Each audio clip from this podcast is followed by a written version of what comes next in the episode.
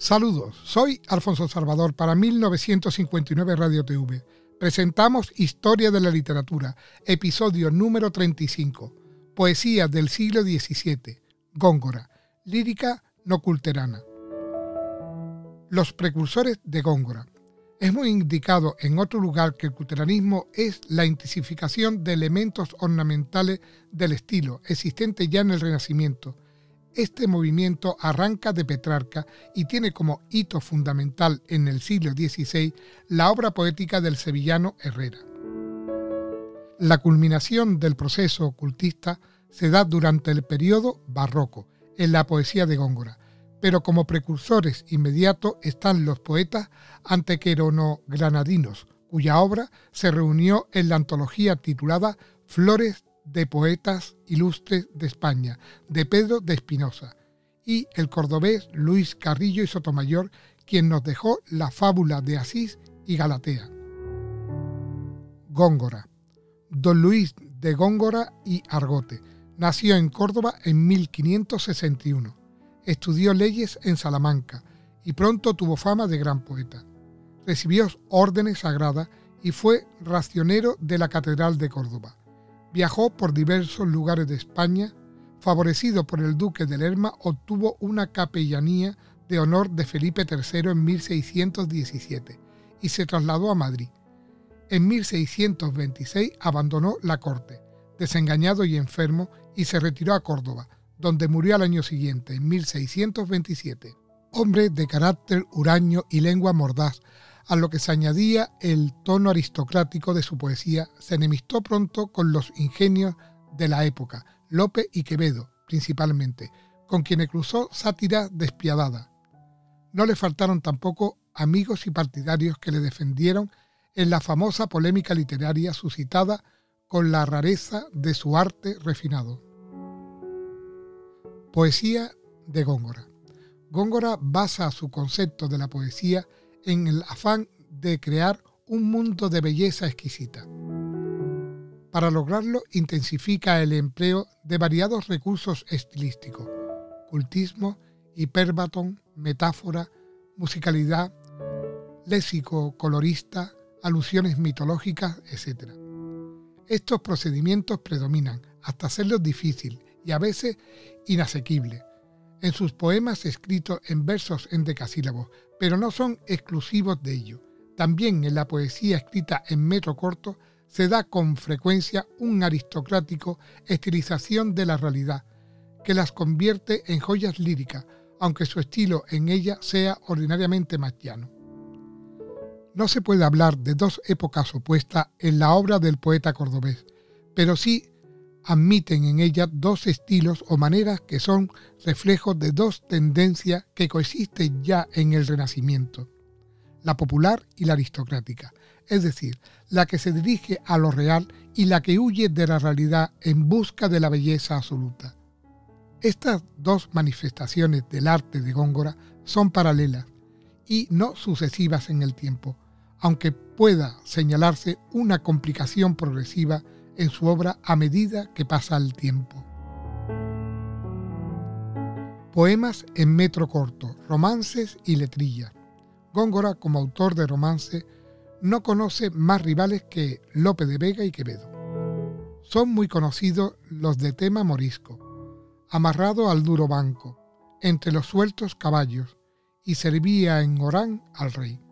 Igualmente encantadoras son su letrilla, entre ellas sobresalen las que comienza La más bella niña, Las flores del romero, No son todos ruiseñores, y en tono satírico y festivo, las que tienen por estribillo Ande yo caliente y ríase la gente. Cuando pitos, flauta. Cuanto flautas, pito. Etc. Poemas en metro cultos. Sonetos. El Polifemo y la Soledad. Tiene Góngora una amplia colección de sonetos, muy variada por su temática. Atendiendo a su perfección técnica, muchos de ellos pueden figurar entre los más acabados de la lírica española. Así lo siguiente. Sagrados, altos, dorados, capiteles, dedicado al Escorial. Oh excelso muro, oh torre coronadas, a Córdoba.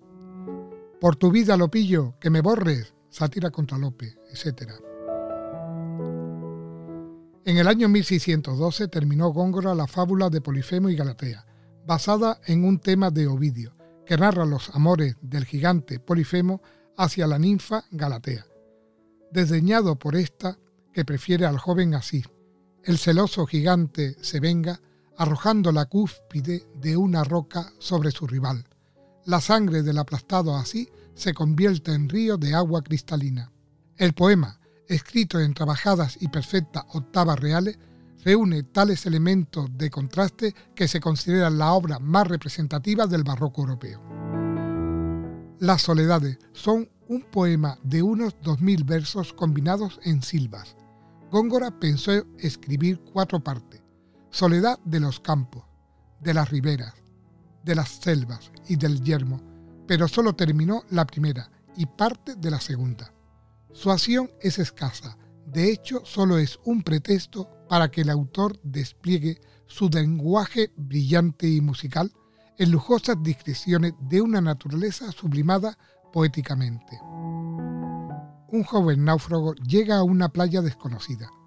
Unos cabreros le dan asilo con motivo de unas bodas entre campesinos.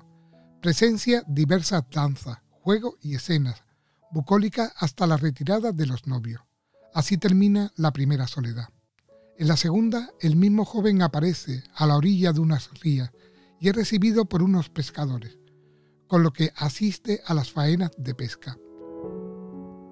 Recorre con ellos el islote donde viven, después de contarle sus infortunios amorosos. Al día siguiente, cuando le llevan otra vez a tierra firme, contempla desde la barca animada escenas de cetrería. Las soledades son la obra central y la más difícil de Góngora, pues se acumulan en ella más que en otras algunas los rasgos distintivos del gongorismo, especialmente la metáfora. Góngora y la crítica. Góngora fue muy discutido ya en su tiempo, aunque en el siglo XVII terminó por ver en él un altísimo poeta, cuyo influjo recibieron hasta sus mismos enemigos literarios o personales. Pero durante el siglo XVIII se fortalece una opinión adversa al arte de sus poemas mayores, las soledades y el polifemo, a los que se consideran hinchados, monstruosos y extravagantes. En cambio, se elogia unánimemente sus romances y letrillas. Esta opinión se repite a lo largo del siglo XIX, hasta que en sus últimos años con el modernismo se inicia una tímida y algo superficial rehabilitación que cuajaría plenamente en torno al año del centenario de la muerte del poeta cordobés, 1927. Gracias al entusiasmo del llamado Grupo Poético de 1927, que vio realizada en Góngora algunas de sus ideales de belleza poética, y sobre todo por la labor de Damaso Alonso, a quienes seguimos en todo lo que antecede referente a Góngora. La crítica ha rectificado sus apreciaciones acerca de la obra gongorina. Hoy se valora a Góngora con López y Quevedo como uno de los máximos poetas literarios de nuestro siglo XVII. Seguidores de Góngora. El poeta cordobés fue maestro de un arte nuevo y exquisito que trataron de seguir muchos poetas contemporáneos. Entre ellos destaca el conde de Villamedina, don Juan de Tassi, fallecido en 1622, humorista satírico, de vida un tanto novelesca. Sus obras contienen sonetos magníficos y narraciones extensas. Más fama le dieron sus agudos epigramas. Don Juan de Jauregui, fallecido en 1641, pintor sevillano, poeta y erudito, enemigo del nuevo estilo, atacó a Góngora en el Antídoto contra las Soledades, pero acabó imitándole en su poema mitológico Orfeo. Otros poetas gongorinos fueron Pedro Soto de Roja, Gabriel de Bocángel y la célebre poetisa mexicana Sor Juana Inés de la Cruz, que también imitó el teatro de Calderón.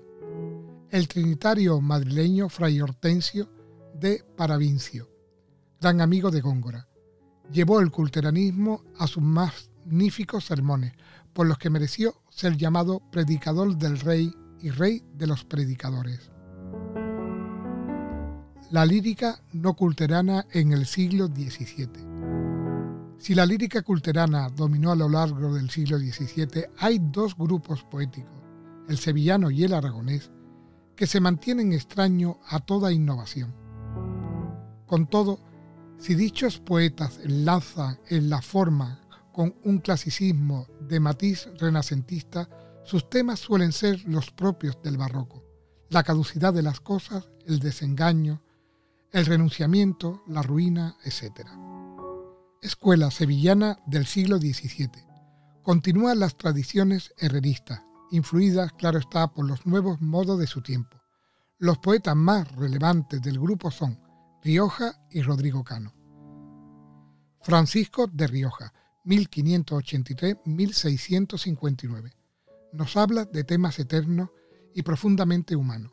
Cuenta la breve vida y efímera belleza de las flores con tonos llenos de sentimiento y de exquisita sensibilidad.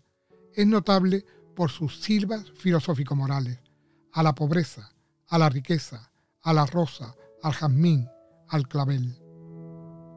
Rodrigo Caro, 1573-1647. Fue arqueólogo y estudió la antigüedad de su ciudad natal, Urrera, y de Sevilla. Como lírico se inmortalizó con su bella elegía Canción a las ruinas de Itálica, en la que la nostalgia de pasada grandeza refleja la misma impresión de desengaño tan propia del barroco. Comienza así. Estos, Fabio, hay dolor, que ves ahora, campos de soledad, mustios, collados, fueron un tiempo itálica famosa. Al lado de estos poetas hay que colocar al capitán Andrés Fernández de Andrada, que se ha hecho célebre por su epístola moral a Fabio, escrita en tercetos encadenados. Trátese en ella de una visión desengañada de esta vida terrena y transitoria, de acuerdo con el ideal estoico y el cristiano, combinados armoniosamente. Su perfección y belleza exquisita nace del ponderado equilibrio entre el fondo y la forma. Como ejemplo de poesía moral, estoica y cristiana, es el poema más bello y decisivo de nuestra poesía en el siglo XVII, según Blecua. Escuela aragonesa. Suelen incluirse en ella principalmente tres poetas de no escaso relieve, los hermanos Angelosa y Villegas. Los Angelosa, de vida casi paralela, tienen también semejanza con poetas. Los dos cultivan una poesía perfecta en la forma y sobria en la expresión, como su modelo latino Horacio. Su lenguaje atildado se opone igualmente a las innovaciones culteranas, pero sus temas preferidos, religiosos, filosóficos, morales y satíricos, son los comunes entre los autores barrocos. Lupercio Leonardo de Angelosa, 1559-1613, sobresale por la clásica perfección de sus sonetos amorosos y satíricos. Es muy celebrado el dedicado al sueño, imagen espantosa de la muerte. Bartolomé Leonardo, 1562-1631. Fue sacerdote. De obra más extensa y profunda que la de su hermano, se distingue en los temas filosófico-morales y religiosos. Es conocido su soneto a la providencia, Dime, Padre común, pues eres justo. El riojano Esteban Manuel de Villegas, 1589-1669 el riojano Esteban Manuel de Villegas, 1589-1669, fue conocedor de la poesía grecolatina. Es notable por sus imitaciones de los poetas clásicos, particularmente de Anacreonte. Sus cantinelas y anacreontinas se reconocen en una colección titulada Eróticas o Amatoria. Logra sus mejores aciertos con estos versos cortos y ligeros, de fondo suavemente epicúreo, que influyeron mucho en los poetas clasicistas del siglo XVIII. Villegas trató de aclimatar el lenguaje castellano algunos metros clásicos, como la estrofa sáfico-adónica, que empleó en su conocida oda Arcefiro. dulce vecino de las verdes selvas, huésped eterno del abril florido, vital aliento de la madre Venus, cefiro blando. La épica culta. La épica culta se desarrolla extraordinariamente durante el siglo XVII, pero sin contar ningún poeta épico de excepcional calidad, salvo Lope de Vega. Los temas cantados por los poetas pueden reducirse a cuatro grupos, históricos, religiosos, fantásticos y burlescos. En los primeros, el poema más famoso de esta época es El Bernardo, escrito por Bernardo de Balbuena 1562-1627, que fue obispo de Puerto Rico. En 5.000 octavas refiere principalmente las legendarias hazañas de Bernardo de Carpio. En la obra entran además otros varios elementos históricos maravillosos y fantásticos. La inagotable imaginación del autor y su derroche de adornos poéticos hace del Bernardo uno de los mejores poemas barrocos. Como poema religioso destaca La Cristiada, del dominico sevillano Fray Diego de Ojeda, 1570-1615. Tiene por asunto la pasión y muerte del Señor desde la última cena. Sus doce cantos contienen pasajes de gran dramatismo y emoción estética y religiosa. Muchas gracias por escucharme y espero que os haya gustado lo mismo que a mí me ha gustado realizarlo. Un cordial saludo. Gracias.